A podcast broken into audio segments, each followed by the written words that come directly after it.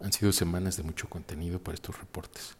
Tengo varias notas listas para publicar y hasta me he permitido eliminar párrafos porque el comportamiento del inquilino de Palacio Nacional se ha vuelto tan redundante que no quiero caer en su trampa.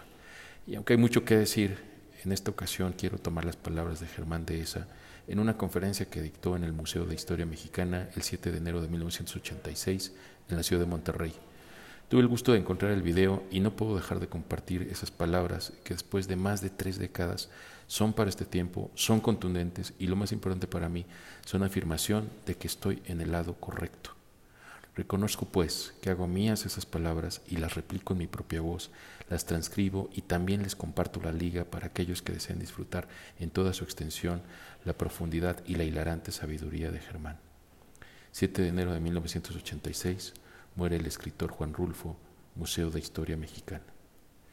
Todos ellos, los autores de la Revolución, además no se hicieron la menor ilusión con respecto a la Revolución. Es decir, la Revolución todavía no terminaba cuando ya los escritores se daban cuenta de que esa revolución iba a ser una revolución fallida, de que esa revolución, más que revolución, era una revancha, que esa revolución, más que una verdadera transformación del país, implicaba un quítate tú, para ponerme yo, que no variaría la injusticia fundamental. Lo único que variaría sería que entre un porfiriato eterno y un prismo sexenal, la única diferencia sería un millón de muertos, que fue lo que dio la Revolución Mexicana, y el ir cambiándole el rostro al dictador en turno, y una serie de conquistas menores, todas ellas fallidas, frustradas o trampeadas. Un ejido que de pronto, por una violenta decisión de Salinas, se convirtió en materia negociable una constitución que al primero que molestó fue el que la citó, que fue Venustiano Carranza, y una incapacidad de romper con el pasado, con el autoritarismo, con ese que es la gran lacra de México, el buscar siempre que otro decida por mí y odiarlo y necesitarlo al mismo tiempo. Yo creo que Pedro Páramo es la perfecta redacción del acta de defunción de la Revolución Mexicana. El libro se publica entre 55 y 56, si no recuerdo mal, y todavía el PRI se tardó unos 40 años en darse cuenta de que ya estaba muerto y de que nadie quería decírselo para no alarmarlo. Pero sí, sí estaba muerto. Y ahora asistimos a este sepelio que todavía va a durar un buen rato y que puede, no sé, resultar en una desaparición del PRI, en una transformación del PRI o en una especie como de vida sobrenatural del PRI. En algún momento, Rulfo, por boca de alguno de los personajes, define a Pedro Páramo y dice, Pedro Páramo es un rencor vivo pero de ese rincor nos nutrimos todos. Lo ideal en la vida es vivir para amar a alguien, pero cuando eso se corrompe o se vuelve imposible, entonces uno vive para odiar a alguien. Eso pasa con Pedro Páramo y eso pasa en la relación del mexicano con sus representantes políticos. Le son de enorme utilidad. Tiene siempre a mano a quien mentarle la madre, a quien echarle la culpa, a quien cargarle el muertito, a quien atribuirle los fracasos, las derrotas, lo que no se cumplió, lo que no se hizo lo que se robó, lo que desapareció, todo lo que ocurrió, finalmente no es nuestra culpa. Es culpa de aquel rencor vivo que puede cambiar de nombre, pero que siempre es Pedro Páramo, siempre es una piedra y es un desierto, que nada tiene que ofrecerle a nadie más que el rencor, más que motivos de rencor.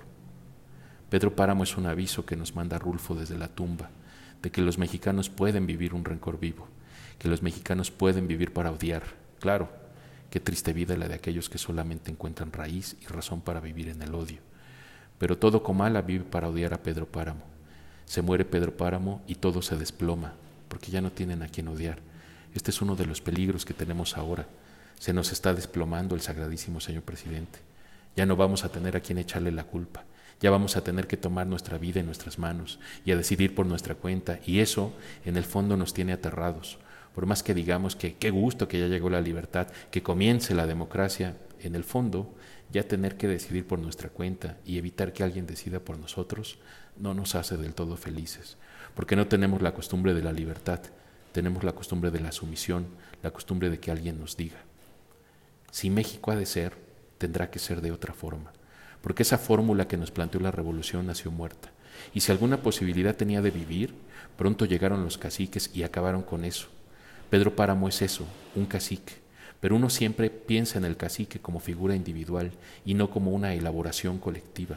Los caciques existen porque hay comunidades que necesitan ser gobernadas por un cacique, que permiten ser gobernadas por un cacique, que no tienen otra manera de vivir sino con el rencor permanente, el rencor vivo que es Pedro Páramo. Simplemente los ha gobernado el odio, el resentimiento, la frustración. Ah, bueno, pero eso nada más pasa en Comala, en los libros de Rulfo. Ojalá, ojalá, pero creo que es el diagnóstico perfecto de una enfermedad que abarca todo México ¿Qué haríamos sin un Salinas al cual culpar de todos nuestros males del pasado sexenio? Y ahora tendremos a Cedillo, y el próximo sexenio tendremos a otro. Lo importante es cuándo tomaremos nuestra vida en nuestras manos y dejaremos de necesitar el rencor para sobrevivir y para explicar nuestra cobardía, nuestra falta de restos, nuestra falta de empuje. Es un libro que, bien leído, nos tendría que mover a transformar toda nuestra idea sobre México y a entender que o cambiamos nosotros o el país no cambia. El cambio no va a venir desde los gobernantes, va a venir desde los gobernados. En México ya se nos olvidó lo que significa mandatario. Mandatario no quiere decir el que manda, mandatario es el que cumple un mandato. ¿Cuándo, ¿Cuándo le hemos dado un mandato? Nosotros siempre vemos al presidente, al cacique, bueno, hasta el jefe de manzana, lo vemos como el que manda y nosotros como los que nacimos para obedecer.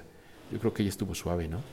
Yo creo que ya sería el tiempo de que recuperáramos la idea original de lo que es un mandatario.